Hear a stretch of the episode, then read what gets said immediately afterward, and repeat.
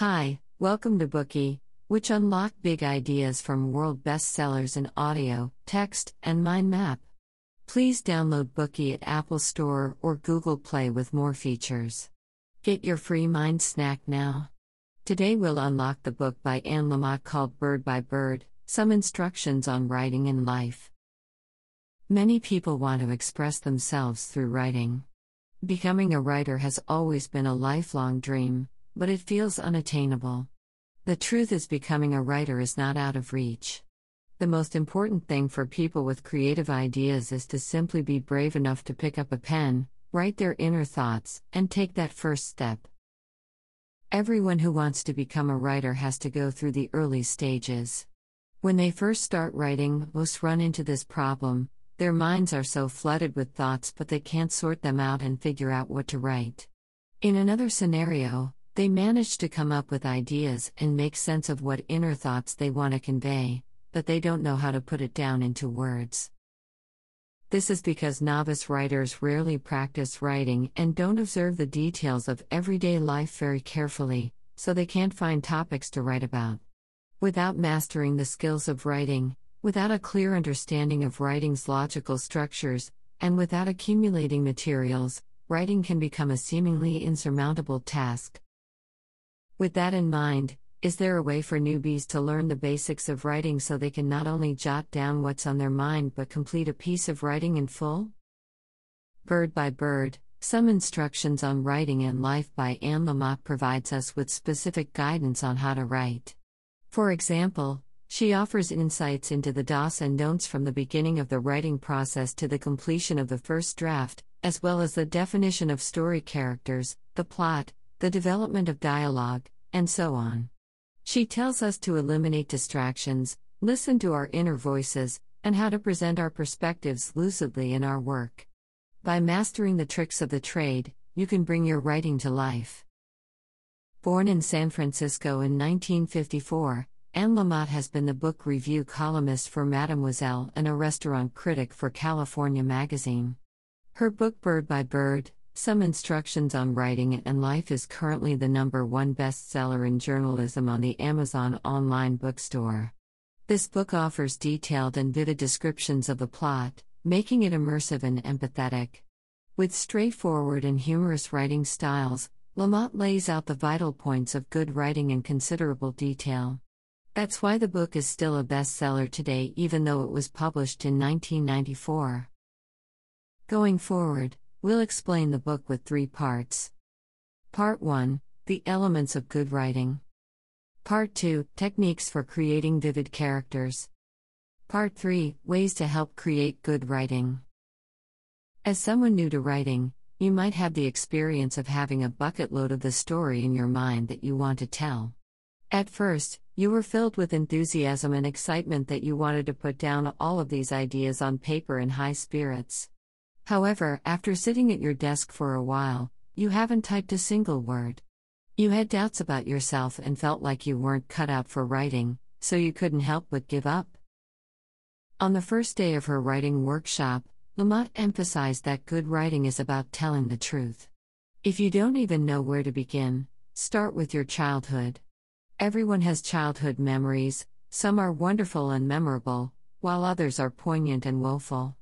Just Lamott quotes another writer in her book anyone who survived childhood has enough material to write for the rest of his or her life. So when you begin to recall your childhood, those memories flash before your eyes. Tell the truths as you remember them, start writing, and you'll be on the right track.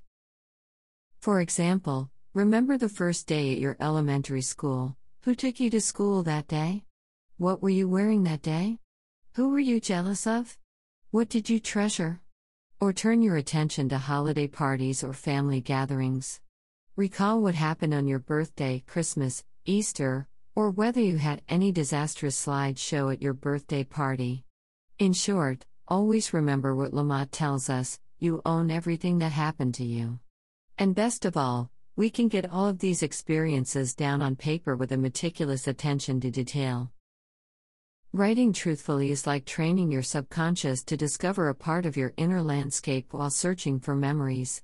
Calm yourself down, remove the disturbing voices in your head, Listen to what that vision has to say, and get it down on paper.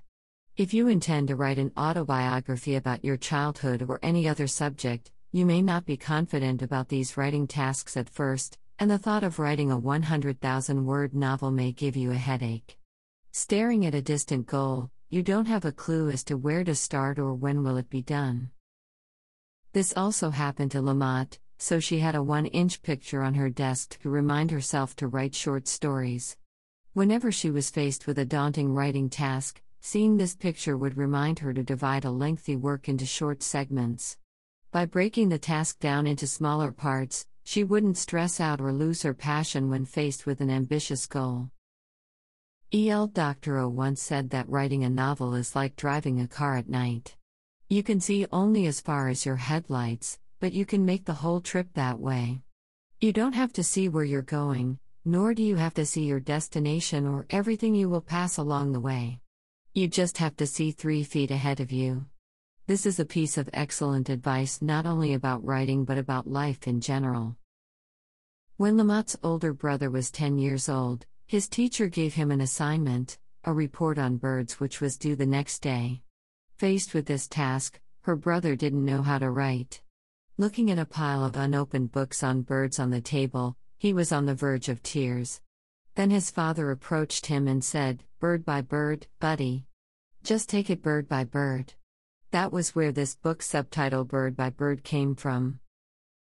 This method usually brings hope when faced with difficulties that stop us from continuing, so that we can find ways to write happily in desperate situations. By breaking down a lengthy novel into short stories and completing them bit by bit, we won't find it exceedingly difficult to write a novel when we immerse ourselves in writing. Once completing a writing task, the first draft is usually done without restraint, knowing that no one is going to read what is written the first time around. As such, we can put down whatever comes to mind on paper without fear. Sometimes the writing is so enjoyable that you forget what you're actually writing about. You just follow your heart and express yourself freely, so the first draft is often the most heavily edited.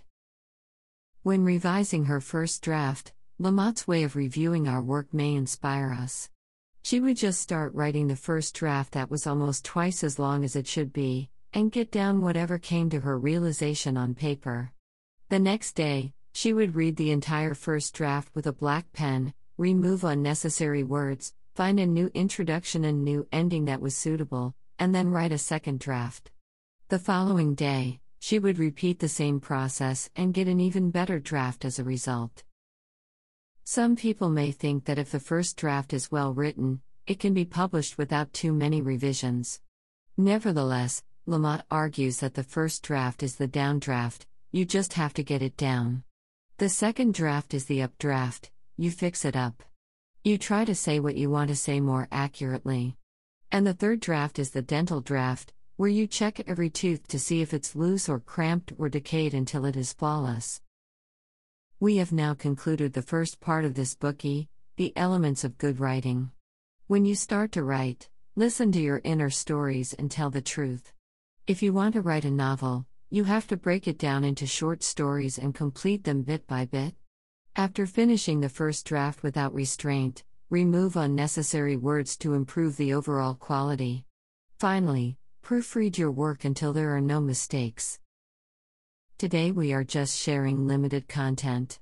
To unlock more key insights of world class bestseller, please download our app.